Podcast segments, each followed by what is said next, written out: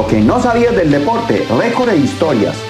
Hola, soy Andrés Zuluaga y te traigo hoy muchísima información que sé que te va a encantar. En el día de hoy te contaré del jugador argentino Juan Román Riquelme.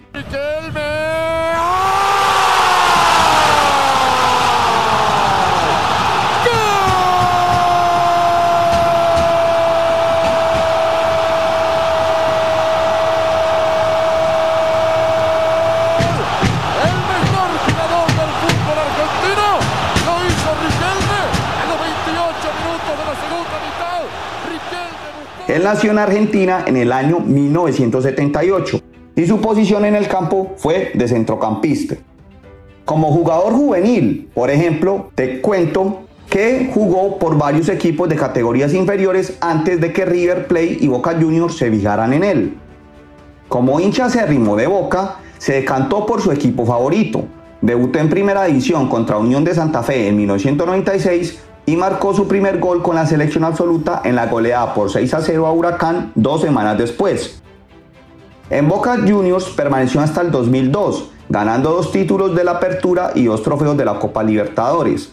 Ya con el cambio del siglo, te cuento, ya era el jugador más valioso del equipo, como lo demuestra el haber sido nombrado mejor futbolista argentino del año 2000 y 2001. En 1999 debuta con la selección absoluta en la Copa América Allí juega los primeros cuatro partidos de Argentina en el torneo hasta que es eliminada por Brasil. En el 2002, ya habiendo ganado dos títulos de la Apertura y dos trofeos de la Copa Libertadores, se fue a jugar al fútbol europeo. Ese año fue transferido al Barcelona por 11 millones de euros. Sin embargo, el entrenador del Barcelona, Luis Van Gaal, no era ni mucho menos el mayor fan de Riquelme. En las escasas ocasiones en que se le dio una oportunidad, Riquelme jugó como extremo y no pudo encontrar su ritmo. Una vez que el Barcelona fichó a Ronaldinho, Riquelme pierde su puesto en el equipo y fue enviado al Villarreal en una sesión de dos años. Es allí en el Villarreal, en su segunda temporada, cuando conduce al equipo a la mejor tercera posición de su historia en la liga, marcando 15 goles en 35 partidos y siendo nominado a jugador del año de la FIFA. En 2006, Riquelme jugó su primer y único mundial. Imagínate, un jugador de estos y jugar solo un mundial. Pues bien, en este mundial, tras asistir a Saviola en el primer partido contra Costa de Marfil, fue nombrado mejor jugador del partido en el segundo encuentro contra Serbia y Montenegro. Siguió jugando bien en la fase eliminatorias, dando importantes asistencias contra México y Alemania, por ejemplo. En este último partido contra Alemania, quedó eliminado en el minuto 72 y Alemania empató momentos después y ganó el partido en los penaltis. Cuando Riquelme regresa a Boca después del Mundial, los malos hábitos de Riquelme le hicieron perder poco a poco su lugar en el equipo.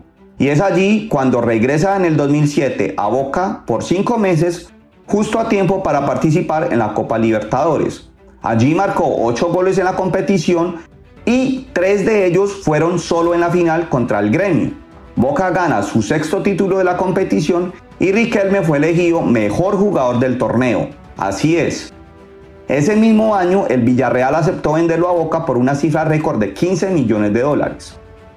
A los 34 años anunció su retirada del fútbol tras una dura derrota por 1 a 3 ante el Corinthians en la final de la Copa Libertadores. Sin embargo, regresó al club al año siguiente antes de fichar por Argentinos Juniors en 2014.